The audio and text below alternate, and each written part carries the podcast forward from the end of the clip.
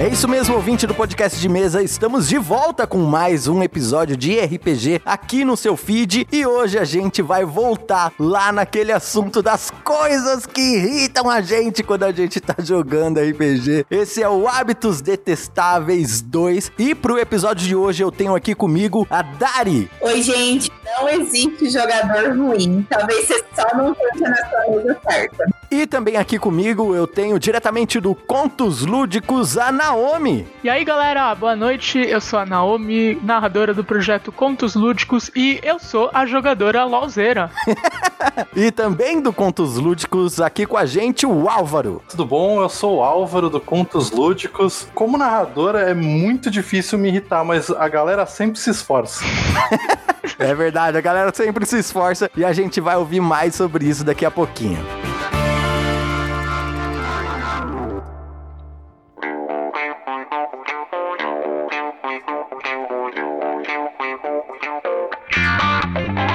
Eu sou Randy Maldonado e esse é o podcast de mesa.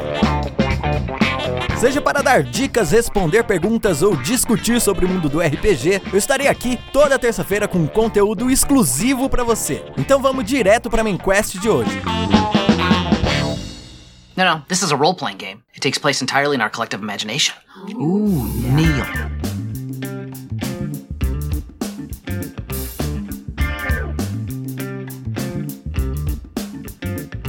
Bem, pessoal, eu queria começar o nosso papo aqui trazendo uma das coisas que me irritam, que eu chamo agora de RPs Lighting, que é quando um jogador faz com que a ação de outro jogador pareça ser algo que não exista. Então imagina o seguinte, o ladino ou o bardo do grupo vai fazer alguma coisa com um NPC, passar algum chaveco, fazer alguma coisa e talvez aquilo que ele vai fazer pode dar até alguma merda, pode dar errado. Mas aí o, um dos outros jogadores corta ele falando: "Não, não, não, não, não. Não liga para o que ele tá falando não. Ele tá meio doido, o que ele tá falando não é sério". Vocês já tiveram isso na mesa de vocês? Porque né, às vezes vezes essa, entre aspas, merda que pode dar durante o jogo, ela vai gerar mais aventura, né? Nossa, eu nunca tive, mas só de você descrever eu já tô putaça aqui, só de ouvir isso. Não, e o pior é que a maioria das vezes isso acontece quando você tá numa hype. Você tem fé que a sua ideia pode dar certo, ou vai ser engraçado, ou todo mundo vai rir, e o cara te joga lá embaixo. É uma merda. Eu já passei por isso algumas vezes. Eu acho que isso vem muito da galera que joga muito board game, porque as primeiras vezes que eu sofri esse efeito foi em board game. De você fazer um bagulho, o cara, não, não, não, não, você vai fazer isso, isso, isso. E isso passa pro RPG com o cara interpretando o personagem dele te impedindo de agir, deixa o cara fazer o bagulho. Se, se der algum problema, o RPG tá aí para isso, para você solucionar esse problema. Às vezes é muito mais legal você ouvir o, o que, que o cara tá querendo fazer com aquilo e deixar ele agir. Claro, com limites, né? Porque às vezes o cara também vai fazer um bagulho que é complicado mesmo. Como narradora, eu meio que encontrei um jeito de impedir isso, né? A última vez que eu narrei Vampiro V20, agora eu não tô certa como funciona isso no V5, mas no V20, o XP, né, a experiência, ela é dada respondendo algumas perguntas. Você descobriu uma coisa nova, você venceu um inimigo e coisa e tal. Então, o que eu fazia era pegar cada pessoa que faz alguma dessas coisas que tá no livro descrevendo como uma ação que garante XP, eu anotava ali o que cada um ganhou individualmente, aí eu somava tudo e dividia pelo número de jogadores da mesa. Se você permitiu que o teu amigo fizesse algo legal, ele tá ganhando XP pro batalhão inteiro, sabe? É tipo a técnica do exército. Se alguém fizer merda, todo mundo vai fazer flexão, mas se alguém fizer coisa boa, todo mundo é recompensado. Essa é uma ideia legal e assim, é interessante porque o que eu tô falando é exatamente em off-game, né? Não é quando o cara fala, não, não vai fazer isso tal. Em jogo, o personagem de outro jogador interrompe e conversa com o NPC, tipo, não, fica quieto, deixa que eu converso com o NPC, que eu sei mais resolver essa situação. Mas claro, lembrando, né, que é uma coisa assim que todo mundo pode passar, principalmente gente iniciante pode passar por isso, é uma coisa normal, entendeu? Inclusive, em muitos momentos, quando é algo combinado, fica até bem legal, né? Quando você tem essa dinâmica para ser engraçado ou para ser interessante, para criar uma cena entre dois personagens. O ruim só é quando um dos dois não tá de acordo ou quando isso não é muito bem resolvido, né? Isso aconteceu bem menos comigo do que, por exemplo, a pessoa em off falar, não, não faz isso tal, mas em um é mais difícil, até porque é um perfil de jogador mais complicado mesmo. Mas assim, eu normalmente eu tendo a ignorar o que ele falou, como se o guarda não tivesse dado atenção nele e continua a ação com a pessoa que falou primeiro, ou eu deixo a, aquilo se resolver. Eu tive um caso de uma mesa, o grupo ele precisava resolver a situação com o conselho da cidade. E o conselho da cidade era responsável por pelo menos uns três quartos da campanha para entregar missões, fazer as coisas tal. E o Bárbaro resolveu atacar o, o chefe desse conselho. Nossa! E aí o cara veio e falou: Não, você não vai fazer isso, não, eu paro tal. E aí eu rolei um teste normal, o Bárbaro obviamente ganhou, porque o outro cara era um bardo. eu mudei a aventura inteira, porque eu achei que ficou legal a ideia. E aí eles acabaram sendo banidos da cidade e foram acusados de traição pelo reino. E aí eu dei toda uma outra linha, meio que ignorando que o cara tentou fazer o cara parar a ação dele e se pôr no meio e agir em cima dele. Porque o cara não tava fazendo nada de errado. O personagem dele se, se sentiu ofendido com o NPC e foi pra cima, é normal. Eu acho que também depois da sessão, aí os jogadores podem sentar e conversar sobre, né? Pô, cara, aquilo lá que você falou pro NPC, ou esse ataque que você deu aí não foi legal, mudou toda a campanha. Não seja tão impulsivo assim. Fala com a gente antes, né? Vamos resolver em conjunto. Isso eu acho legal. Eu acho que é muito legal quando os outros jogadores compram a sua história, a tua personalidade, a tu, o teu protagonismo. Então, se você tá interrompendo o teu amigo que é bardo, o bardo quer convencer o guarda na lábia. Só que você que é bárbaro quer quebrar o guarda na porrada. Você tem que deixar o, o bardo brilhar também. Mas nisso de impulsivo também acontece do jogador que coloca o grupo inteiro em risco, né? Eu já, a gente teve uma, é, uma experiência dessa, a gente tem um bardo no nosso grupo. E era uma luta, aquele tipo de batalha que não é para você lutar. Tinha um dragão e sete anões chegaram como se fosse. O dragão ele se chamava Branca de Neve? Não, ele não se apresentou pra gente. Mas era um dragão adulto. Nós somos um grupo de seis aventureiros. E o bardo, antes da gente conversar, antes de tudo, ele foi e xingou de cara a líder dos anões. E, tipo, a gente não tinha chance nenhuma de ganhar. Aí foi aquele rebuliço da gente tentar juntar todo mundo. Eu saí, eu sou um, um ladino, o nosso sorcerer, todo mundo tentando convencer eles a acalmar, não, tá tudo bem, tudo bem, e esconder o bardo, que senão a gente ia morrer. É, eu acho que tem casos e casos. Quem aí acompanha o Contos Lúdicos, o Álvaro sabe porque ele é narrador dessa mesa, a gente tá jogando lá uma mesa de Deadlands, onde o meu personagem é o Joe Durão, o homem mais durão do Oeste. Chegou um, uma hora que tinha um grupo de pessoas executando outras pessoas e a gente não tinha muitas chances de vencer. E o meu personagem, que é o Joe Durão, não ia deixar aquilo acontecer, né, Álvaro? Você estava lá. Eram 10 pessoas especificamente contra vocês. 10 pessoas armadas, algumas com espingardas e outros com cacetete. Mas, e eles são três. E o Joe Durão, que é o meu personagem, deu um tiro pra cima e começou uma porradaria. Só que assim, era um momento que eu senti que era propício para isso e que o grupo não iria assim, se importar, assim, tipo, que, que, o grupo todo comprou essa ideia comigo, a gente teve a nossa sessão zero e tal, que o Joe Durão era esse cara que dá a cara tapa, então a gente tem a nossa sinergia como grupo e eu achei que colocar o grupo em perigo foi a coisa certa a se fazer. Você não pode colocar o grupo em perigo quando o grupo quer fazer outra coisa. Então, chega no acordo. O grupo ele tem que estar tá em sintonia, né? Concordo. E eu confesso que demorou um tempo pra eu pegar a piada da Branca de Neve.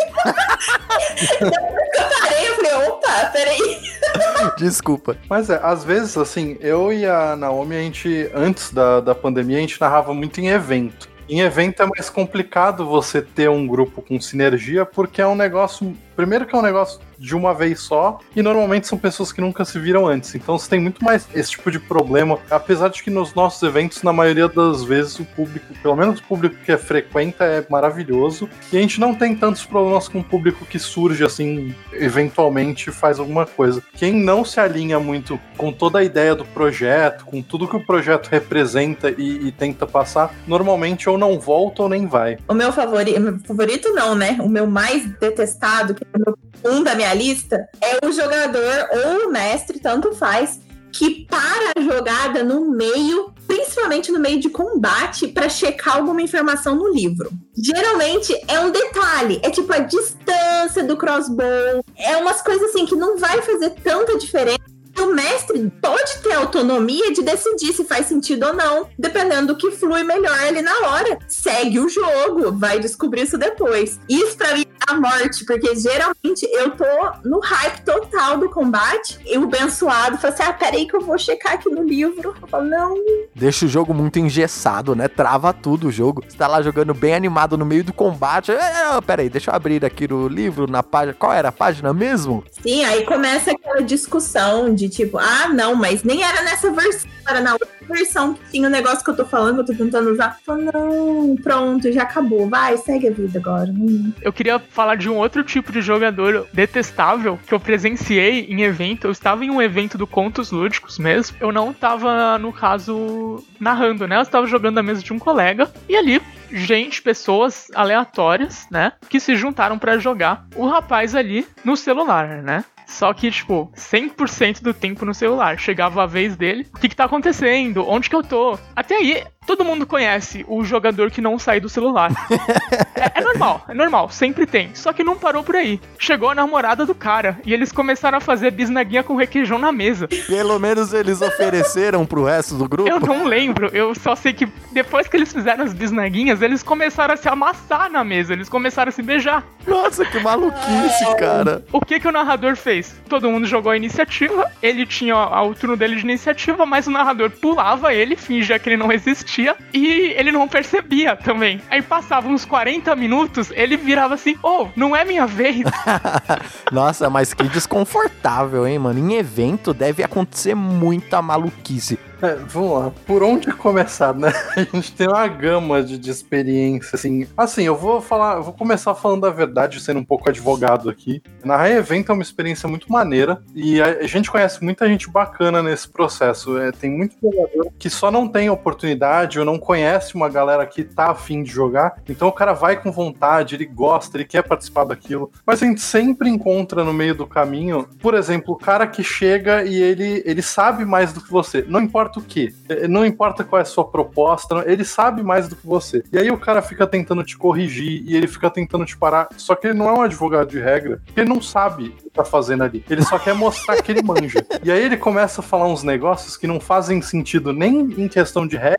E aí você fica olhando e fala: o que, que eu vou fazer com você, meu amigo? Porque normalmente, é, assim, a gente tem algumas pessoas, e isso são hábitos detestáveis, que elas são visivelmente disruptivas. Elas ofendem outras pessoas, elas ofendem o, o, grupo de jogo, elas têm atitudes que são altamente condenáveis. Essas pessoas são fáceis de lidar porque você corta em off, você não, não tem que se preocupar em um. A gente, como um projeto social, a gente sempre teve autonomia e sempre deixou bem claro que a gente não suporta e não dá apoio para nenhum desses tipos de comportamento. Então é fácil você chegar e falar, amigo, você não tá de acordo com as regras do projeto, por favor, se retire. Só que tem uma galera que não faz isso, tipo, não é uma galera que vai ofender, que vai fazer mal para alguém diretamente. Mas o cara, ele tá tão fora do, do que ele próprio se propôs que você não consegue entender o que ele quer. ele é imprevisível, né? Muito mais difícil de lidar. Exato, você não faz ideia. Ele tá ali, ele é uma incógnita do começo ao fim da mesa. E é legal porque às vezes ele sai do, da, da mesa, vira para você como narrador e fala: Puta, eu adorei, foi muito legal. E aí você fica olhando. Que bom, porque eu não entendi o que aconteceu. E o pior é que na semana seguinte esse cara vai voltar com o livro do sistema novinho. Exato. Ele é um jogador caótico neutro, você nunca sabe o que ele vai aprontar. É um jogador é caótico, ótico, porque não tem outro.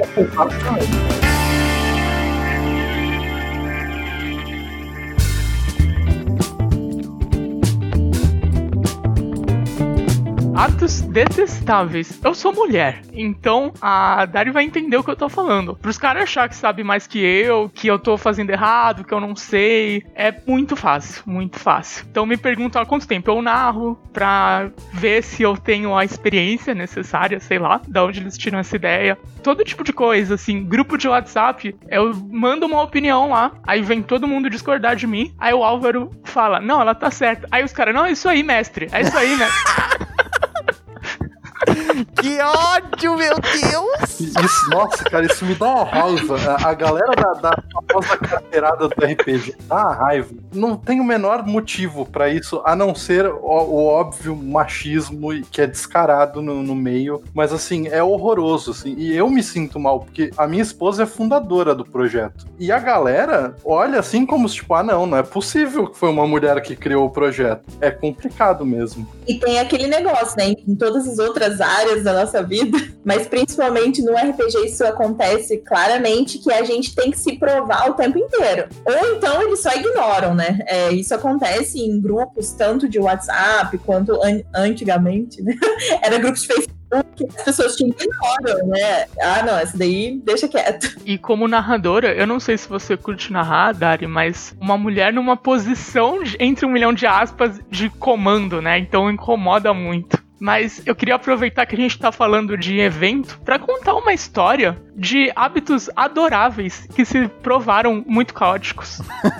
Hábitos adoráveis que viraram detestáveis? O que que aconteceu? Eu acho que o Álvaro sabe do que, que eu tô falando. A gente foi narrar num evento, que eu não vou falar o nome do evento, mas era um evento com criança, né? Muita criança, assim, de 6, 7, 8 anos. E é maravilhoso, adoro narrar pra criança. Eu tenho mesa infantil no Contos Lúdicos. Hábitos adoráveis, tudo que as crianças fazem é adorável. Então foi um evento incrível, a gente chamou. Só que em certo momento eu tô lá fazendo a minha mesinha e tal, com as crianças ensinando o básico pra elas. Eu ouço um choro. Eu não sei nem se eu, se eu posso falar o que aconteceu aqui, porque talvez seja gráfico demais. Qualquer coisa eu corto. O que aconteceu? Uma criança decidiu pegar um lápis, sair correndo, segurando o lápis com a ponta pra cima, pertinho do pescoço. Obviamente, criança tropeçou, enfiou o lápis lá, e nosso colega tava, tipo, enxurrado de sangue, um monte de sangue em cima do nosso colega. Eu olhei aquilo, Nossa, mano. o que que eu vou fazer? As crianças se matando, velho. Foi muito assustador. Foi muito assustador porque, assim, no final das contas, não pegou nada. A gente levou a criança até a ambulância que tinha no evento e foi um cortezinho superficial. Só que pegou alguma veia, alguma coisa. Parecia anime, sabe? Quando rola aquele, tipo, aquele rio de sangue. Nós estávamos todos com camisa do evento. A camisa do, do projeto, ela é branca. Era branca. Nossa, Quentin Tarantino total, né? Exato. E nessa hora a galera tava quase todo mundo almoçando, tava eu e nosso colega Ivan só cuidando ali das mesas. Aí eu colei assim na, na parte do, do almoço e eu falei alguma coisa assim que eu tava desesperada, tipo, uma criança se esfaqueou e fui embora. Foi assim que a gente recebeu a notícia. Todo mundo numa boa, assim, sentado, tipo, ah não, tá tranquilo, eles estão com calma lá. Aí chega assim a Naomi e fala, a criança se esfaqueou e voltou. E a gente, tipo, meu Deus, o que tá acontecendo aqui? Eu lembrei de um hábito detestável que é muito específico, mas eu acho que vale a pena ser contado, que é o fantasma de LARP. LARP é uma sigla para Live Action Role Playing. É também conhecido como ação ao vivo ou mais comumente live action. Ele basicamente é uma forma de jogar RPG que você junta várias pessoas, ela não necessariamente tem a limitação de poucas pessoas para mesa, e você de fato interpreta o personagem. Nesse você se veste como seu personagem, ou pelo menos você identifica que- como você está vestido, se você não tiver grana para alugar uma fantasia ou alguma coisa, e aí você interpreta o personagem naquela história que é controlada por um grupo de moderadores e narradores. É, é tipo é uma equipe que faz a parte da história para que vários jogadores possam jogar. E aí, a gente fez um, um LARP aqui na cidade, né? Aberto pra todo mundo. Quem quisesse participar era só se inscrever. E foi mó legal. Eu pintei meu cabelo, a gente fez fantasia, foi super divertido. Só que tinha um ou outro cara que eu não sei que tava com preguiça de, de se inscrever, de fazer ficha, que não, não escreveu. Começou o LARP, chega o cara lá, ah não, eu quero só dar uma olhadinha. O cara entrou, Acho que eu já entendi. eu conversando contigo, Randy, e chega o cara assim, ó, pertinho da gente, fica olhando. E a gente tem que fingir que ele não tá lá. Claramente a gente presta atenção nele. Ele, não, não, não, não tô jogando não, finge que eu não tô aqui. Que estranho, mano. É uma coisa que acontece. Eu, eu joguei alguns LARPs na minha vida. Eu estraguei um, foi uma vez só, mas foi uma atitude altamente repreensiva minha, porque foi no meio de um dos finados encontros internacionais de RPG. E na época o live lá, ele era, ele era separado por uma faixa de isolamento. Ele não tinha a menor pretensão de, de ser um espaço reservado. Então, assim, eu era moleque, era adolescente, eu queria dar uma zoada. Então eu pulei pela faixa de isolamento, cheguei numas pessoas que não tinham me visto fazer isso e falei para elas tomarem cuidado com o Enigma da Rosa e saí. E aí depois eu descobri que o live teve que dar uma pausa porque as pessoas começaram a se preocupar com o Enigma da Rosa e eu era só um adolescente babaca que estraguei a diversão da. Isso foi muito cruel e eu me arrependo muito disso. Caraca!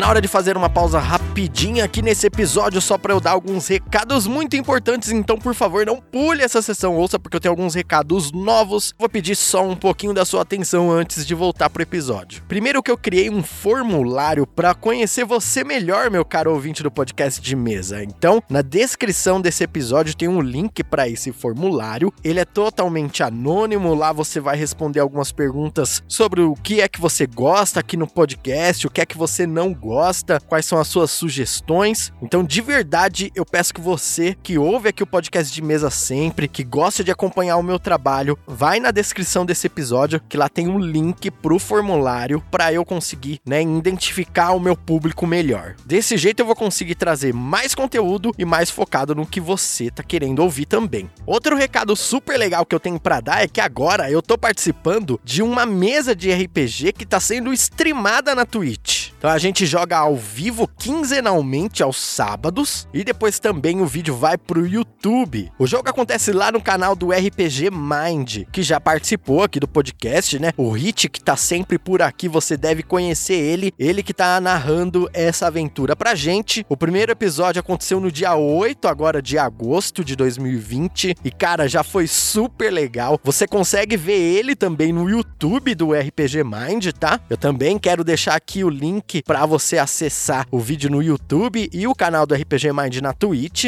Eu tô jogando com um anão magro chamado Trundecasmadécios, junto com o Daniel Raj do RPG Mind, a Marina, que é a chefinha lá do podcast de garagem, e o Leonardo Rodrigues do podcast Rolando Histórias. Então, se você perdeu esse primeiro episódio, corre lá no YouTube para assistir e não perca o próximo episódio, que vai ser dia 22 de agosto. Nós estamos jogando a Maldição de Estrade, que é uma aventura clássica do D&D quinta edição, que eu nunca joguei, nunca mestrei, então tá sendo uma surpresa muito agradável para mim. Obrigado, Hit, por estar tá narrando essa história pra gente. Já começou com o pé direito super legal, então você ouvinte do podcast de mesa, corre lá para assistir que eu tenho certeza que você vai gostar. Eu queria lembrar você para me ajudar compartilhando esse episódio e os outros episódios do podcast também com seus amigos e nas redes sociais e comentar também sobre os episódios em arroba podcast de mesa, tanto no Twitter Twitter quanto no Instagram, ou me mandar um e-mail para contato.podcastdemesa.gmail.com, inclusive me contando quais são os hábitos que você considera detestáveis, que depois eu trago aqui para a sessão de comentários críticos no final do episódio. Se você gosta do PDM, considere apoiar esse projeto pelo PicPay ou pelo Padrim com apenas um real, você já ajuda muito aqui a esse podcast continuar existindo e eu trazer cada vez mais e melhores conteúdos para você você também. Então picpay.me barra podcast de mesa ou padrim.com.br barra podcast de mesa. Você consegue me ajudar aqui e ainda de quebra recebe como recompensa PDFs de RPG, acesso ao grupo exclusivo do podcast e também alguns episódios exclusivos que eu tenho lá gravado para os padrinhos madrinhas. Para finalizar esse bloco de recadinhos que eu sei que tá um pouco maior do que o normal, eu queria só falar sobre o projeto do Léo, lá do podcast Rolando Histórias, a vaquinha do R RPG. A ideia é ajudar produtores independentes de RPG e lojas pequenas. Então, todas as semanas você contribui com dois reais para essa vaquinha e é realizado um sorteio do loot total. Quem ganha gasta esse dinheiro para comprar desses produtores independentes e pequenos negócios do RPG nacional para ajudar o mercado a continuar crescendo. Então é um projeto super legal, muito bem organizado e que vale muito a pena e que é muito fácil de ajudar. Com dois reais por semana, você está sempre concorrendo a esse prêmio e também ajudando a cena do RPG nacional. Para mais informações, eu vou deixar também um link na descrição desse episódio explicando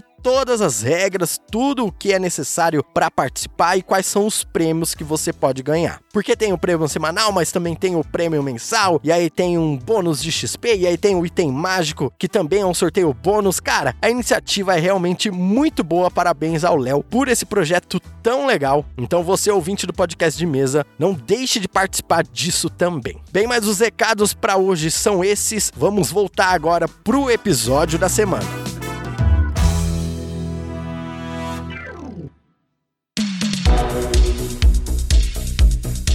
Então, eu vou falar sobre um hábito que para mim é um dos piores, que é o abençoado fiscal de alinhamento. Nossa. Essa pessoa, ela cobra cada personagem e agir da forma que ele falou que ele se alinhava lá no primeiro dia, se ele falou. Eu não sei se alinhamento é algo público, eu não sei qual é a regra geral. Eu só sei que tem um chato que fica lá, ah, não, mas você fez isso, não é de acordo com o seu alinhamento, não. eu tentei uma vez, vou dar um exemplo. Muitos inimigos, eles estavam dormindo dentro de um templo. O meu personagem não era bom, mas ele também não era ruim, ele era neutro. E eu fui fogo no templo. Porque eu não, eu não achei que a gente ia dar conta de lutar com eles. Poxa, uma, uma ideia inteligente pra caramba. Eu achei que a gente não ia dar conta de matar eles. Eu só sei que a galera revoltou, falou: não, você é evil. Você é muito ruim. você tá botando fogo nas pessoas. Eu é só pra salvar a gente. Mas, Dari, eu acho que você tá lidando com outro tipo de pessoa com um hábito detestável, que é uma pessoa que eu já ia puxar. O cara que acha que alinhamento evil é tacar o zaralho e sair matando todo mundo e quebrando tudo. E não é, sabe? Tipo, eu sinto que muitas pessoas escolhem o alinhamento evil só pra ter permissão de zoar. Eu vejo dois hábitos detestáveis nessa situação. Que é o cara que absolutamente não faz ideia do que é um alinhamento como se, se, tipo, o alinhamento fosse algo que sua mãe entra no BuzzFeed, sai e aí ela, pronto, meu filho vai ser leal e neutro, tá ligado? Como...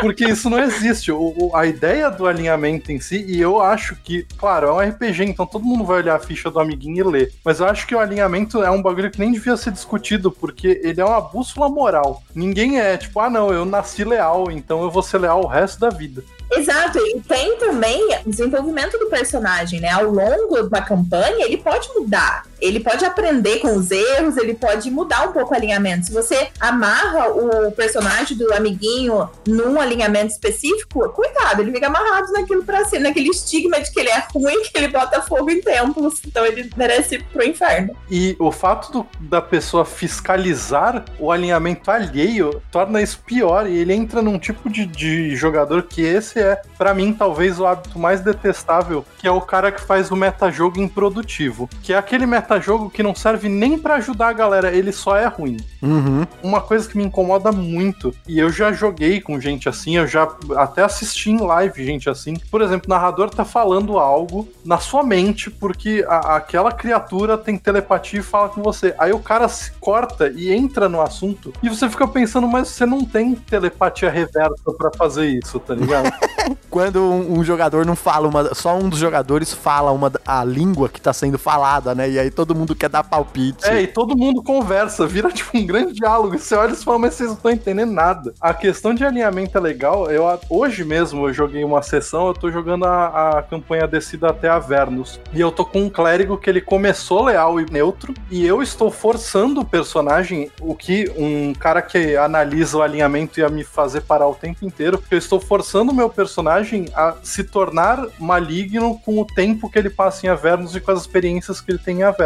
Então, tipo, a ideia dele é que ele continua sendo leal e neutro, mas ele começa a tomar atitudes malignas para eventualmente ficar lawful evil. Acho a ideia genial. E assim, eu não vejo necessidade de você ter que ficar se explicando para os jogadores, entendeu? Ele te cobrar, você, ah, não, mas ah, tá, agora faz sentido, porque isso tá na sua missão, tá nos seus objetivos. Agora sim você pode mudar de alinhamento, eu deixei. No Dungeons and Dragons eu nem escrevo mais o alinhamento. Eu tenho um conceito de personagem, eu não, eu não vou esquecer como que é o comportamento dele. Eu nem coloco mais, eu já sou, eu já desisti. É porque realmente era uma coisa para ser bem genérica, só para nortear e o pessoal faz muita tempestade no copo d'água. E eu queria reiterar que eu concordo com você, Naomi, que o pessoal entende o alinhamento maligno, pelo menos eu entendo, de um jeito bem diferente aí, viu? Na verdade, eu acho que as pessoas com alinhamento maligno, elas são totalmente normais no nosso dia a dia e até elas têm a tendência de estar em cargos de poder e em cargos em que muitas pessoas gostam delas. Sim, completamente. Puxando aí o meu lado otaku, é o Kira, né, do Death Note. Sim, é, então. Alguém leal e mal seria o Lex Luthor, que é um cara que é tão carismático que virou presidente dos Estados Unidos. É, então, as pessoas malignas, elas, se a gente transpor pro mundo real, assim, fazendo essa brincadeira, entre aspas, existem pessoas malignas donas de empresa, gerentes de grandes negócios, políticos, atores, artistas. É normal, entendeu? É que o lance é que a galera não acho que não consegue desassociar a, o lance dos alinhamentos no D&D especificamente, ele é muito mais mecânico, ele é muito mais game do que uma bússola moral, porque a real é que você só precisa ter o alinhamento porque tem magia que só serve para alinhamento X e benção de, de clérigo que só serve para alinhamento Y. Não tem que ser algo que você só pode fazer o que tá naquele escopo, você tem que usar isso da forma que o jogo te propõe. Tipo, ah, eu sou leal por quê? Porque eu sigo leis e eu uso tal e tal o benefício de pessoas leais. Gosto de jogar pelo menos a primeira sessão, para depois dizer qual foi o alinhamento tem aquela coisa também do o que, né, o que a gente define como bom e ruim, né, o maligno. Por exemplo, algumas pessoas eu já conversei com alguns jogadores que entendem como o bom é o que pensa no coletivo e o ruim é que tem motivações pessoais. Fala, mas pera, tipo, motivações. Ah, ele não, ele é egoísta. A motivação dele é o que vai trazer benefícios para ele mesmo. Assim, mas parece bem superficial para definir se ele tá tendo ações boas ou ruins. Sim, totalmente. É uma questão realmente bem relativa que o pessoal meio que dá uma viajada, né? Randy, eu tava ouvindo o Hábitos Detestáveis 1 e eu queria fazer um contraponto, algo que foi falado no, na, na primeira edição, que eu falei no começo do programa aqui, né, quando eu me apresentei, que eu sou a jogadora LOLzeira. Eu não conheço LOL, eu não jogo LOL, mas só que a, eu cresci assistindo anime, então é a minha, a minha referência é anime. O negócio que eu não suporto é o narrador narrador que não aceita as suas referências. Então é aquele cara insuportável que acabou de jogar The Witcher, Dragon Age e quer que você seja um personagem do joguinho dele. Se tu quiser trazer qualquer coisa que vem de ti, não pode. Nossa, tem isso também. A, a, gente falou no primeiro episódio lá sobre o jogador que quer trazer muito a referência dele, que destoa com a mesa, mas tem essa do mestre também que faz isso e a mesa que exclui o jogador só por não ter as mesmas referências. O RPG é uma construção coletiva, né? Então, se o cara quer colocar um mundo de The Witcher, eu quero colocar uma coisa do One Piece, vai virar um, uma massa ali misturada para dar o nosso a nossa mistura ali. Daí eu puxo o mestre regulão, que é aquele que que quer botar um monte de limitação, que ele não se sente, não sente confortável mestrando da, daquele jeito, mas ele regula de um jeito que ele fala: ah, não, não pode uma variante na minha mesa também, nem meio elfo, nem Drow, nem meio orc, porque é meio forte, né? E ele coloca tanta limitação que fica bem nas classes básicas do DD. Não que eu seja contra quem prefere os, os originais, mas eu acho que quando o mestre é muito regulão, o pessoal acaba desanimando um pouco, porque não dá pra viajar na maionese demais. Ah, esse também tava na minha lista, Dário, o mestre que regula tudo, sabe? Ah, me, ô mestre, deixa eu ter uma adaga que em vez de dar um D4, dá um D6. Não, porque a adaga dá apenas um D4 de dano. sabe, dois pontos de dano vai fazer diferença nenhuma no jogo. Cara, eu tenho muito problema com quem encrenca com estética, saca? Pô, o cara quer ter um, um, sei lá, um, uma faquinha que é a faca ritual da família dele e ele quer usar ela com um dano maior. E ele paga por isso, deixa o cara. tá? Qual o problema? Da, da- é um bagulho que é um item único, um item de família. Por que não deixar ela dar o dano de uma espada curta e, e ser uma maga, tá ligado? Eu estive em uma mesa, o Álvaro já ouviu essa história também, que o meu personagem podia ter uma boleadeira, né? Que é aquela arma do. Não sei se é esse o nome mesmo, aquela arma do Davi que matou Golias com a pedra. E eu queria que fosse um estilingue em vez de uma boleadeira. E não podia, porque é- tem que ser uma boleadeira. Deixa a pessoa pegar o estilingue, vai ser muito divertido. Você quase nunca vê um personagem diferente assim. E aí quando você vê, ele já se torna único por esse simples detalhe e o jogo já fica mais divertido. Tem mais um hábito detestável que eu lembrei agora, que é o jogador, narrador, RPGista em geral, que reclama de combo. Porém, eu vou ser detestável agora, que eu vou fazer uma denúncia. Eu narrei pro Álvaro o sistema do My Little Pony, e ele teve a cara de pau de fazer uma ficha combada. Caramba, fez um pônei overpower? Eu tenho esse problema, é uma coisa minha, é tipo combeiros anônimos. Eu gosto muito de fazer combo porque assim, eu penso muito e eu tento evitar ao máximo quando eu vejo alguém que não gosta ou que não consegue fazer combo e não quer, se a pessoa não consegue porque ela não conhece o sistema e eu conheço o suficiente pra ajudar, eu vou lá e falo: "Não, vamos fazer o combo junto". Mas se a pessoa não conhece, eu tento não tomar o. Porque aí eu acho que se torna um hábito detestável. O combeiro que é o cara que faz tudo. O resto dos jogadores está lá pra assistir ele brilhar. Isso eu acho ruim. Mas eu, particularmente, eu vejo o combo como uma forma de otimizar a ficha. Quando eu tô jogando RPG, eu penso no meu personagem como um dos protagonistas da história. E eu não quero um protagonista que vai tomar um tapa na cara e morrer. Eu quero que eles tenham habilidades, que ele seja forte o suficiente pra conseguir superar desafios. Esse do My Little Pony foi bem legal, na real, porque eu nem conhecia direito o sistema. A Naomi foi me ajudando ali com alguns pormenores e eu acabei achando um tipo uma coisa que me dava um dado adicional, o que no My Little Pony é bastante. Aí eu fiquei com tipo muito mais dado que o resto da galera, mas assim, dá pra você usar o combo a seu favor sem prejudicar a mesa. Sim, sempre que entra nessa discussão, eu imagino a imagem do Thiago Rosa transparente assim no horizonte, sabe? No...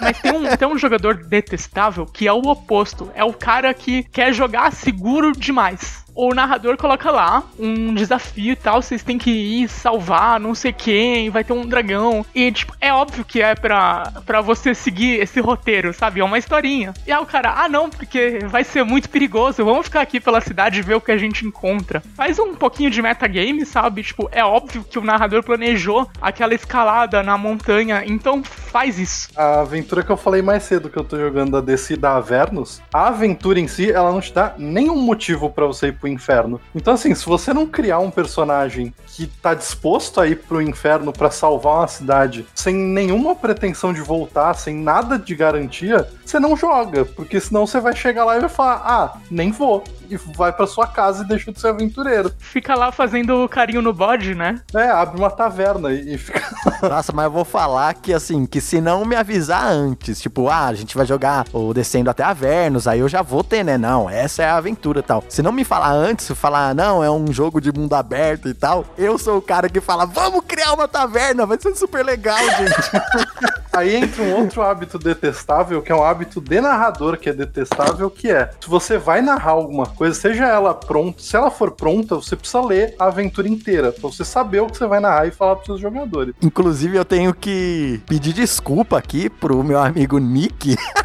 que uma vez ele foi mestrar pra mim, aconteceu exatamente isso. Ele não avisou que ele queria mestrar a história dele, entendeu? Que ele tinha criado uma história, tal. Ele só falou, ah, vou mestrar, tal. Eu pensei que era uma campanha de mundo aberto. E eu fui totalmente...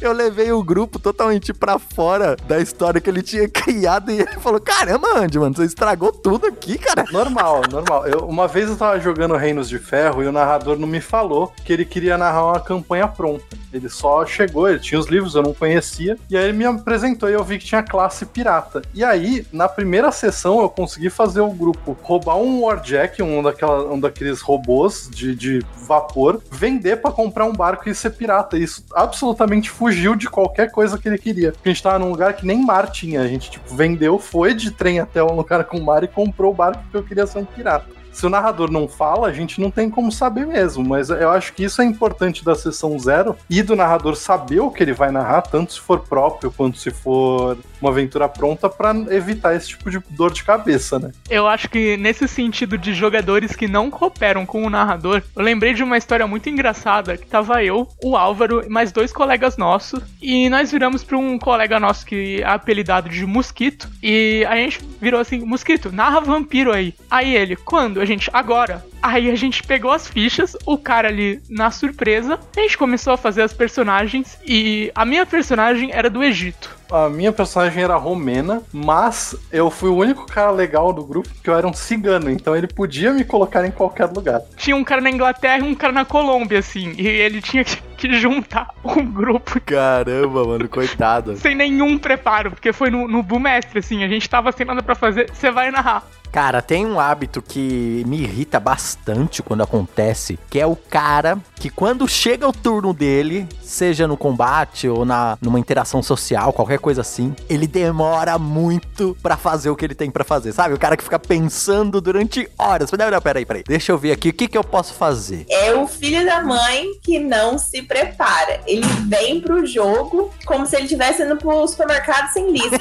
ele demora uma vida. Aí ele chega no começo e fala assim: o que você vai fazer? Aí fala assim: ah, não sei, vou castar alguma coisa, deixa eu ver aqui na minha ficha. Aí eu falei assim: ah, o que que é um componente somático mesmo?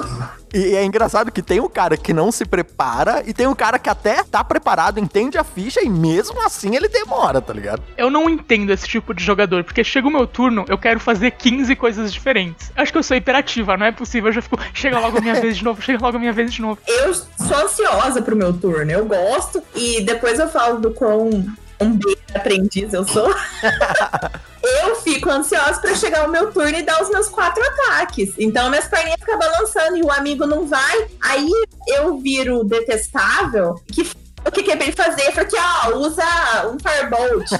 Vamos falar também que, na real, esse cara tem a desculpa na sessão 1 se ele nunca jogou antes. Na segunda sessão que você tá jogando com seu personagem, você não sabe o que fazer, você não escolheu o que você tava fazendo. Nossa, e uma coisa que você me lembrou, sabe o que é? Quando você fala que vai fazer alguma coisa, só que aí você vê que vai dar ruim, aí você fala, não, não, não, não, não fiz isso não. Mas você já, já, tipo, já jogou o dado, já tava rolando, sabe? Tomar decisões erradas faz parte também do jogo, né? O pessoal que quer tomar todas as decisões certas, como se você tivesse num videogame, sabe? Puxa, errei esse ataque. Deixa eu dar um load aqui no 5 minutos antes pra refazer, sabe? Esse é o cara que joga seguro, né? É, aceita a falha. A falha é ótimo. Tem uma coisa que eu faço, talvez jogadores achem um hábito detestável meu, mas é uma coisa que eu não abro mão. Se você não virar pra mim e falar, ó, vou falar em off e falar, se você fala alguma coisa e no final da sua frase fala, ah, tô falando isso em off, pra mim já é inválido. Seu personagem falou e o problema é seu. Porque assim, eu não posso ficar adivinhando quando o cara quer fazer uma piada pra ser engraçadinho na mesa e quando ele quer falar alguma coisa em on. Então, pra mim, se você não avisou antes que você tava falando em off, você falou e acabou e, e não tem conversa. E segue o jogo. Vive com a consequência de ter sido engraçadinho. Mas o legal é que todo mundo da sua mesa já sabe disso, né? É uma coisa combinada, né? Sim, é o tipo de coisa que eu falo na sessão zero, assim. A piadinha fora de hora, cara, eu nunca vou me esquecer que eu tava na cena mais romântica do mundo com a NPC. Eu ia beijar ela e aí fizeram a piadinha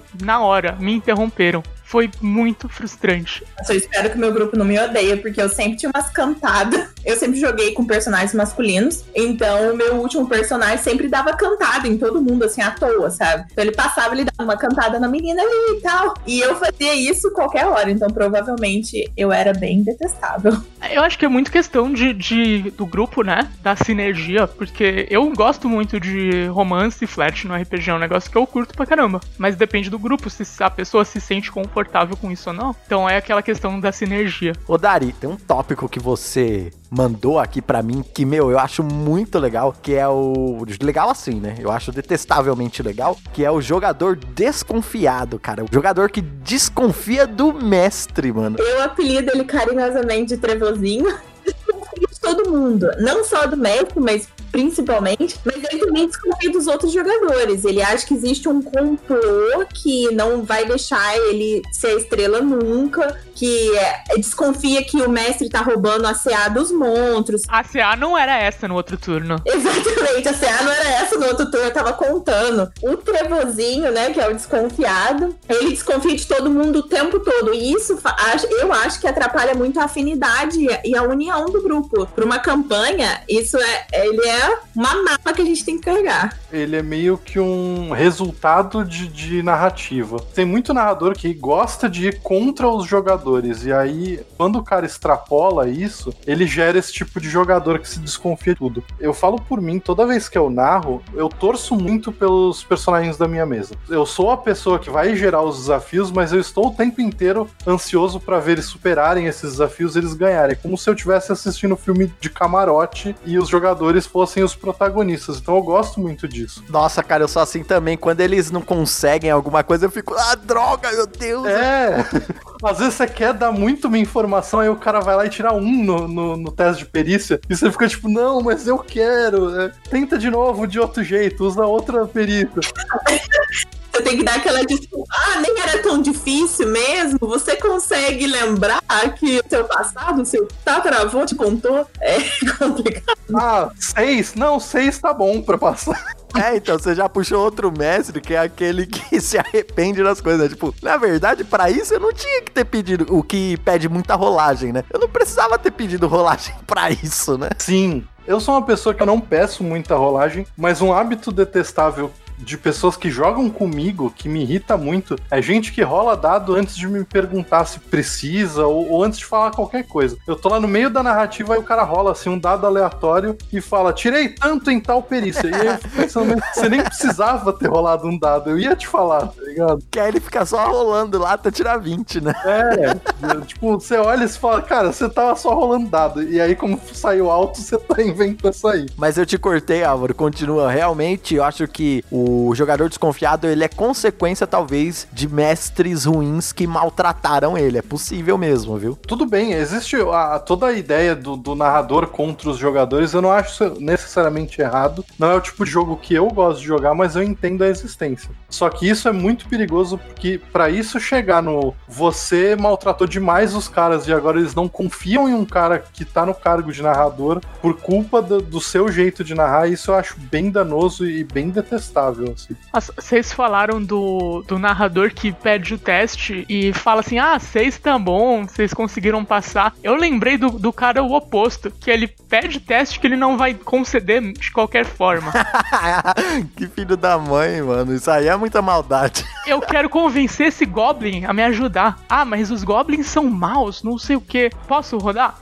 Pode. Aí eu rodo e eu tiro 20. Aí o cara fala: Ah, tá, você convenceu esse, mas apareceram mais três que querem te atacar. Ah, não, aí não dá, mano. É muito chato isso. O cara manda essa, tendo certeza que eu não vou tirar 20. Aí eu vou e tiro 20. Ele fica com aquela cara de nada. Muito complicado. Isso acontece muito com quem narra em um universo pronto, universo que não é próprio, porque o cara ele, ele se sente numa prisão que é completamente desnecessária, de que ele tem que seguir tudo o que tá escrito no livro, tintim por tintim, que se der uma vírgula vírgula errado, ele tá fazendo errado. Sempre comento quando converso com o pessoal que a nossa forma de jogar, isso em questão brasileira mesmo, ela é muito livre, porque a gente nunca teve a prisão dos módulos. Que é tipo nos Estados Unidos, tem gente que não sabe montar uma aventura própria. O cara ele joga DD porque sai um módulo pronto, ele compra, lê, narra pros amigos, guarda e volta a jogar quando sai outro módulo. E às vezes isso trava muito você, porque aí você tem que seguir o livro à risca. Você não pode sair do, de nada que tem ali das opções, porque senão você se perde. E eu acho isso meio, sabe, meio preguiçoso da parte do, do narrador de não pensar em alternativas, não pensar em tipo, pô, essa ideia não, não tá no livro, mas o que eu posso fazer para explorar isso já que o jogador pensou nisso? Porque o RPG é isso, né? Só que tem um mestre também que é muito bonzinho e que cria o jogador confiante demais, que é aquele jogador que, ah, o mestre não vai matar a gente, né? Pessoal, a gente pode fazer isso aqui, porque, né, não vai pegar nada. Ele fica muito muito revoltado quando você faz o, o negócio e aí você fala, não, ó, você morreu. E ele, não, mas como assim? É, sabe, tipo, é, você morreu porque você pulou de um penhasco e, e você caiu 170 metros no chão.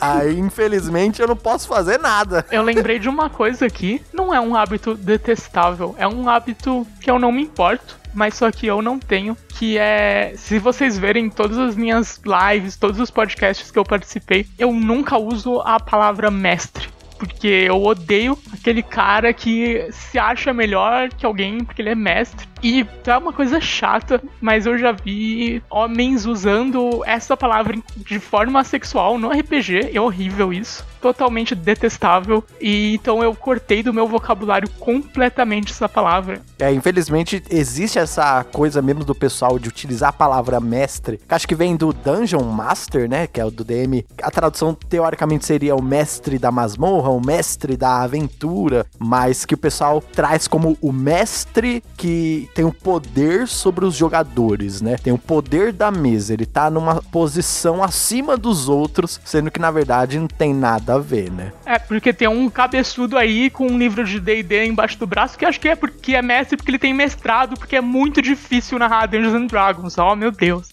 Eu, particularmente, eu prefiro o termo narrador do que o termo mestre, por já ter ouvido muitas pessoas. A Naomi não foi a primeira pessoa que chegou para mim e falou que alguém usou de forma agressiva ou com conteúdo sexual a terminologia mestre, e isso envolvia RPG. Nossa, com conteúdo sexual é muito bizarro, mano. Meu Deus do céu, velho. É, todas as pessoas que chegaram para mim e comentaram disso eram mulheres, então isso já denota claramente um padrão. Sim. Uma coisa que eu nunca passei por eu não ser uma mulher. Para mim, como eu sempre usei narrador, porque o primeiro livro de RPG que eu comprei seria o AD&D, mas eu não tinha dinheiro, porque eram três livrões e eles eram muito caros. E aí o cara me vendeu o, o Lobisomem, que era um livro só e vinha com dois dados. E eu falei, tô pronto para jogar eu joguei, foi a, foi a campanha mais difícil que eu joguei na minha vida, porque eu tinha dois dados pra lobisomem, né? Lobisomem com dois dados, que piada. Verdade, Naomi. Lobisomem com dois dados, você tem que jogar 30 dados toda vez que você Sim. vai fazer alguma coisa. É, foi uma campanha muito longa, pela quantidade de vezes que eu reolava os dados, mas é, eu desde eu comecei, eu comecei já chamando o narrador e entendendo o conceito narrador. Então, para mim, nunca rolou muito esse lance de, ah, eu sou o mestre, eu sou o mestre. Eu não tenho nada contra quem usa um jogo, tipo, eu vou entrar numa mesa num evento. Eu, cara, bem, eu vou ser o mestre e tal. Eu falo, ok, mas eu particularmente não uso. Interessante que eu vivendo e aprendendo, porque eu nunca tinha ouvido falar, né, dessa, esse lado negativo que as pessoas usam, a palavra mestre, né? É, vivendo e aprendendo, começaria a usar narrador a partir de agora, porque foi o, o termo que eu aprendi e tive o privilégio de nunca ter esse problema, né, como mulher, de sentir essa parte sexualizada, né, da palavra mestre ou de qualquer outra ação durante o jogo. Os meus amigos sempre foram muito respeitosos e eu sempre aproveitei muito o jogo com eles. É, assim, não é nenhum problema, não é errado. Eu pessoalmente não gosto porque também eu sou cria de, de vampiro, que nem o Álvaro, somos todos crias de mundo das trevas. E eu tive experiências pessoais ruins, então eu evito. Mas levando o negócio pra uma nota baixa, assim, eu não sei se a Dari já passou por isso, mas eu acho insuportável o narrador apaixonadinho, que você é tipo a única mina da mesa e ele quer te agradar. Esse cara é muito chato! Chegou a minha hora. então, é, vamos lá eu já namorei o narrador. E nessa época, involuntariamente, eu recebia mais atenção. E eu chorava os itens antes do jogo. A gente tava em casa. Tipo assim, nossa, sabe o que ia me fazer feliz se eu ganhasse um escudo mágico hoje? e eu tava, eu tava no. Então, ele queria que eu aprendesse e gostasse de RPG. Então, ele tinha toda a paciência do mundo com a demora das minhas jogadas e eu tenho certeza que era extremamente irritante para qualquer outro jogador. Mas eu aprendi a amar RPG. Eu era muito queimada. Eu posso atestar para você que era. Era muito irritante. Porque eu joguei uma mesa de vampiro com a namorada do narrador e a ficha dela tinha sido mergulhada em nanquim. Ela era uma grande ficha A4 preta. E eu ainda peguei o, o clã que ele menos gostava pra jogar, então era tipo uma mesa onde eu passava quatro horas da minha vida me ferrando e vendo ela fazendo tudo. Mas, por outro lado, eu acho tão irritante quanto a galera que pega e vai narrar pra namorada ou pra alguma pessoa que tá junto e começa a forçar essa pessoa e, e dá tipo uns testes absurdos com a desculpa de tipo, ah não, tá comigo, vai, vai ter que passar por mais dificuldade que os outros. Eu não vejo qual é a dificuldade dessa galera em simplesmente tratar todos iguais, saca? Todos ali são jogadores, não importa se essa pessoa é especial pra você fora do jogo. No jogo ela é um jogador, ela tem que ser tratada da mesma forma que todos os outros. Mas eu tenho defender que eu acredito que é involuntário. Porque, imagina só, você tá lá, tem a pessoa que você namora, que você gosta, que seja, e você quer que a pessoa goste de RPG, você quer que a pessoa. Eu confesso que eu usava isso, meu favor. Eu tô rindo muito, Dari, porque o Álvaro conhece meu namorado. O Álvaro já narrou pra ele, narra pra ele. Nunca viu ele narrando, mas eu sei que você pode atestar que com certeza, se ele narrasse pra mim, ele ia querer ver eu morrendo de todas as formas mais horríveis possíveis.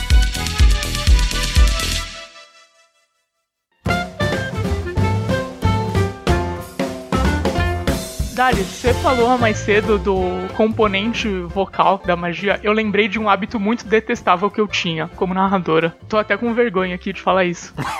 eu tô lá narrando, né? Pros caras. Tem aquele mago na mesa. Aí o mago vira. Ah, eu vou usar magia X. Aí eu virava pra ele assim: tem componente vocal? Cadê o componente vocal? Aí eu obrigava o cara a fazer um simsalabim ali, interpretar um negócio. E às vezes o cara só não quer, sabe? Ele não precisa. A gente só assume que ele fez. Mas eu era muito chata com isso.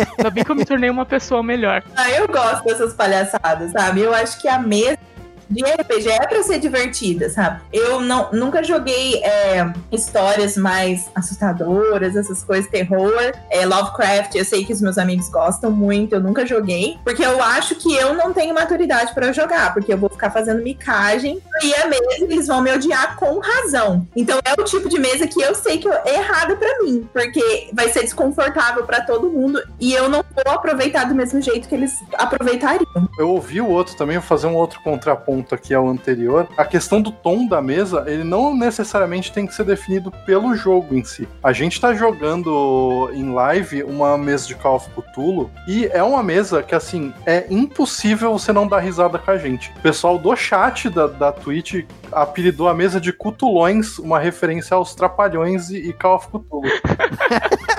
Cutulões, mano. Porque a gente é muito palhaço. E a gente tá jogando Call of Cthulhu, a gente tá jogando a, a campanha Máscaras de Nyarlathotep, que é uma campanha séria, é uma campanha densa, mas a gente conseguiu fazer as coisas de um jeito leve. Eu acho que isso é muito de cada, de cada pessoa. Eu gosto muito de mesa engraçada. Eu tô numa de Tormenta 20, a gente tem um clérigo de Asgard, o nome dele é Solange Júnior.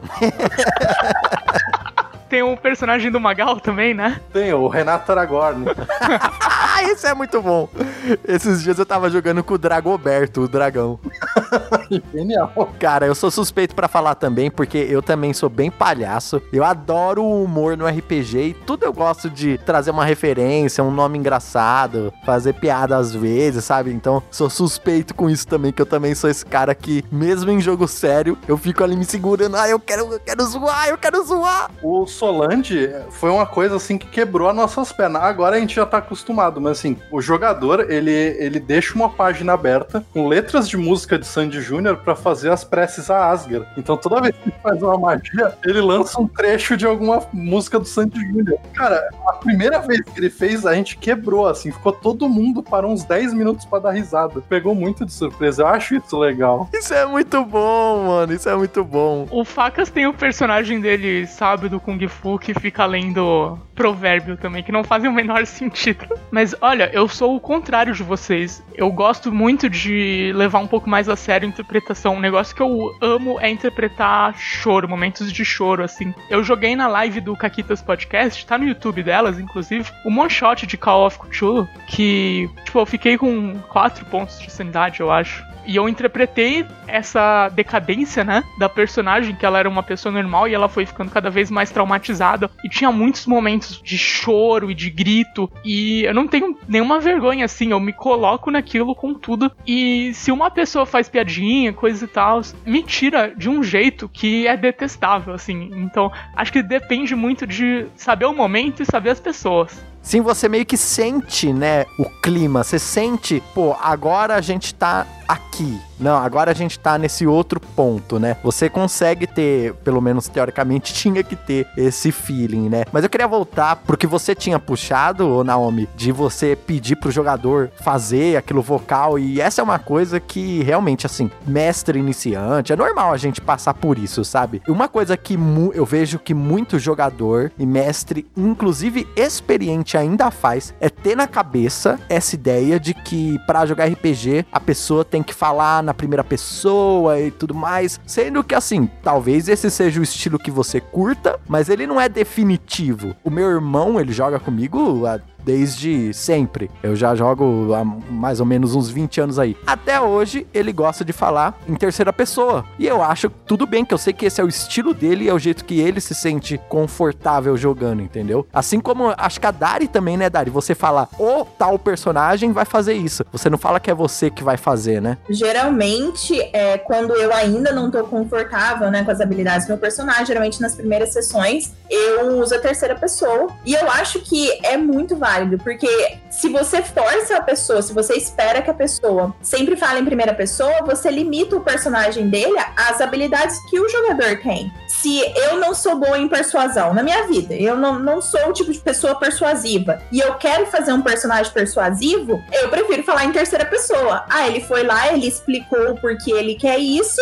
e ele tentou persuadir ele. Posso falar persuasão? Aí o mestre fala se pode ou não. Porque às vezes não funciona, a pessoa é tímida, a pessoa não quer, mas ainda quer fazer um personagem que é bom persuasão. É, que nem você fazer um personagem com 20 de inteligência. Eu não sou tão inteligente assim, não tem como eu interpretar isso. De repente, todo mundo é o Matt Mercer, né? Todo mundo tem que ser ator, todo mundo tem que interpretar, e cada um faz o que se sente confortável, isso que é legal. Eu jogo em live, né, bastante, e quando o narrador pede pra eu apresentar a personagem, eu já entro na primeira pessoa, tipo, oi galera, aqui é a Naomi, eu sou narradora, hoje eu tô jogando, e no jogo eu sou Efuro Raiz. Dez anos atrás assassinaram minha, meu pai e minha mãe. Agora eu busco vingança pelas noites. Então é uma coisa minha, assim, que eu gosto muito, mas que eu nunca vou forçar em alguém. Eu já forcei, mas hoje eu sou uma pessoa melhor. O legal desse episódio aqui, realmente, lembrando você, ouvinte, que tá aqui nos acompanhando, não é julgar e falar você é uma péssima pessoa por ter feito isso. Não é isso. Esses erros são comuns. Todo mundo comete, ou vai cometer, ou já cometeu. É realmente só pra gente se divertir e repensar pensar e, né, melhorar no que for possível. Eu acho que eu sou uma boa narradora porque eu vejo as coisas que eu fiz no passado e eu tenho vergonha delas. Isso significa que eu melhorei. Quando a gente começou, a gente é recente aqui na internet, no mundo da internet. A gente fazia muito evento pessoal, mas a pandemia nos forçou a vir pro mundo online. E era uma preocupação minha, porque eu não sou esse tipo de jogador. Eu, eu gosto de quando eu estou interpretando o personagem, eu agir como personagem, mas eu não, não entro no personagem assim tão rápido. Então, quando eu vou descrevê-lo, ou quando eu vou falar uma ação, eu gosto de usar a terceira pessoa. E quando eu estou falando com algum NPC, aí sim eu passo para a primeira pessoa. A gente se podar às vezes de jogar, ou jogar de um jeito que a gente não se sente confortável, também é um hábito detestável interno, né? Porque a real é que qualquer forma de jogar é válida. E a gente tem que aceitar isso. E nem todo mundo joga igual. Com certeza. Tudo que limita, né? A, a diversão do outro jogador, você tá sendo detestável. Porque o cara tá lá também para se divertir, assim como você, assim como o mestre. Ninguém tá ali trabalhando para isso. É um momento de descontração. E se você poda ele, ou se você tenta falar o que, que ele precisa fazer o tempo inteiro, sem que ele esteja esperando, é uma coisa que é detestável, né? Mas eu, por exemplo, exemplo, gosto que me deem sugestões.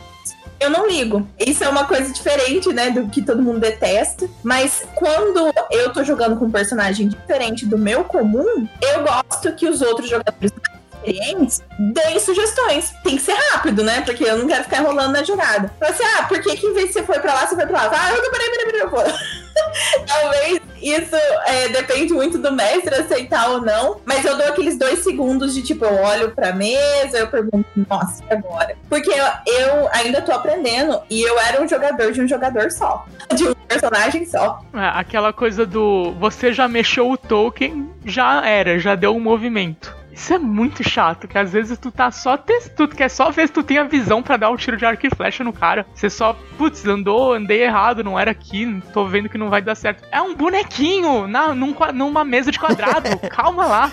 É um, é um bonequinho, essa é a melhor explicação, é só um bonequinho. Eu detesto grid, né? Eu não, não, não gosto muito. Eu tenho gostado muito de grid na mesa do canal Forja do Mestre que eu tô jogando, porque a gente usa um programa lá, o Founder, que que vira um MMORPG, o Dungeons and Dragons. E aí isso eu tô curtindo bastante. Mas grid e jogador e narrador muito preso ao grid é algo que para mim, pessoalmente, é detestável, porque eu quero pular na, na, mesa, me balançar no lustre, dar pirueta, e o grid não me permite isso. Então eu não, eu não curto muito. Eu sou um cara que, quando eu mestro, agora com a internet, comecei a usar um pouco um grid, mas eu só uso ele nas batalhas que eu acho que ele pode ser interessante ou necessário, sabe? Nas batalhas que eu acho que, ah, não tem necessidade, teatro da mente mesmo, que é o que eu já tava acostumado desde sempre, que eu cresci jogando, que eu acho legal. É, eu confesso aqui para vocês que eu sou também do time sem grid. A primeira vez que eu usei uma grid num jogo de RPG foi quando eu comecei o projeto em 2018,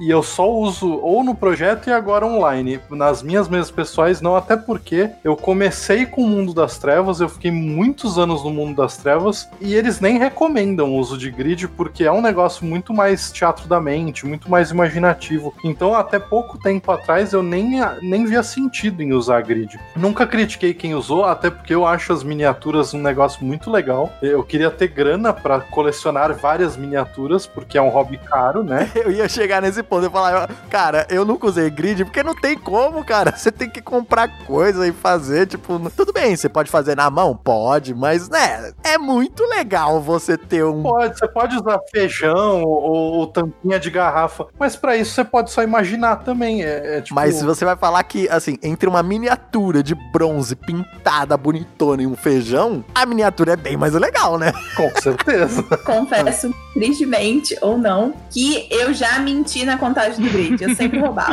Olha lá, denúncia. Ah, quando eu era mais novo, eu também roubava. Putz, eu roubava nos dados quando eu era novo. Ah, o meu não era quando era novo, não, viu?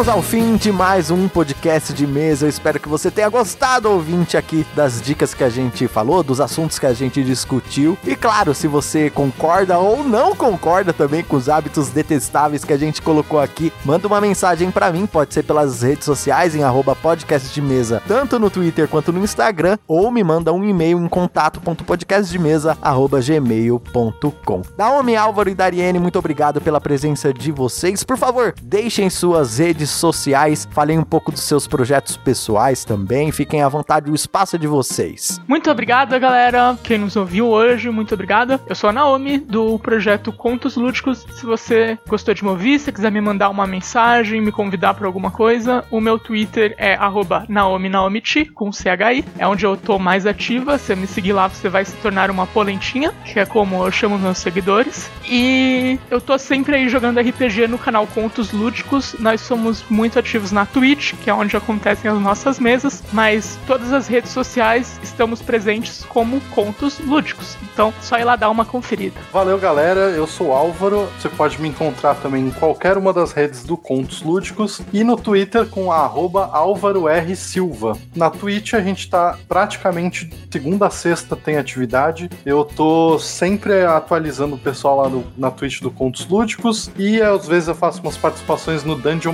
Masterclass como jogador. Então segue lá. Muito obrigada, gente. Eu sou a Dariene. Vocês podem me encontrar no arroba Dariene com dois N's e Y no Instagram ou no Twitter. E a gente pode fofocar um pouco sobre RPG por lá. Um beijão. Bem, mas então o podcast de mesa vai ficando por aqui. Muito obrigado pela sua audiência e pelo seu download. E boa rolagem de dados para você, querido ouvinte. E até a próxima semana com mais um podcast de mesa.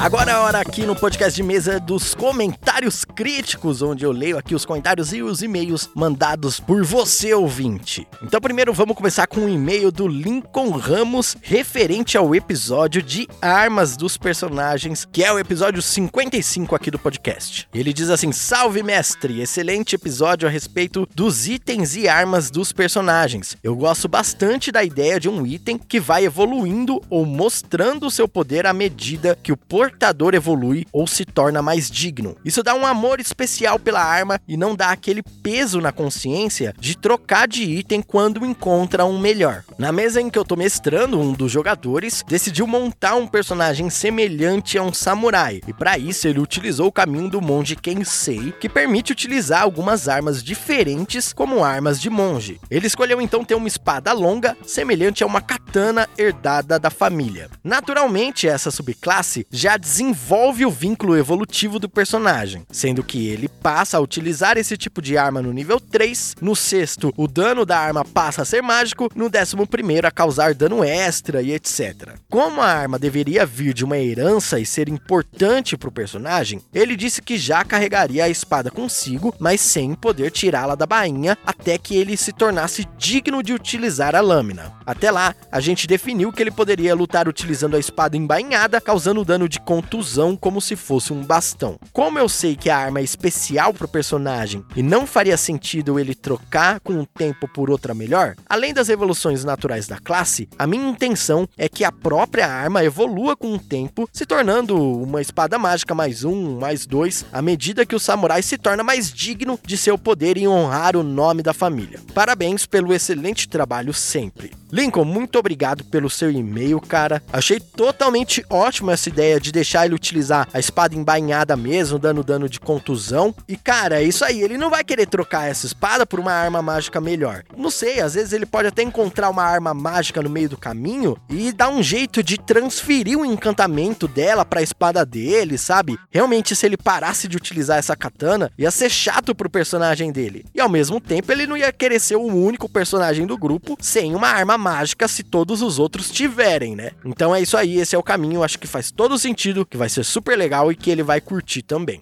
Bem, na verdade, esse e-mail do Lincoln era para eu ter lido na semana passada, mas eu acabei não vendo ele na minha caixa de e-mails. Então, ficou para esse episódio aqui do comentários críticos. Queria lembrar você mais uma vez de ir lá no canal da RPG Mind para assistir o jogo da Maldição do Strade, que eu joguei no dia 8 agora de agosto, e não perder os próximos episódios que a gente vai jogar quinzenalmente todos os sábados lá. E para você também verificar a vaquinha do RPG do Leonardo Rodrigues do podcast Rolando Histórias. Tudo tá aqui na descrição descrição desse episódio. E finalmente, mas muito importante que você responda o formulário para eu conhecer o meu público melhor, que também tá na descrição desse episódio, beleza? Ele não é muito grande, você vai responder ele bem rapidinho e vai me ajudar muito fazendo isso. Se você quer ajudar o podcast e às vezes ainda não consegue se tornar um padrinho, esse é um jeito que você pode me ajudar. Eu vou ficar muito feliz de ter bastante resposta lá para conseguir guiar o meu conteúdo no futuro. Bem, é isso. Comentários críticos dessa semana vai ficando por aqui. Até mais!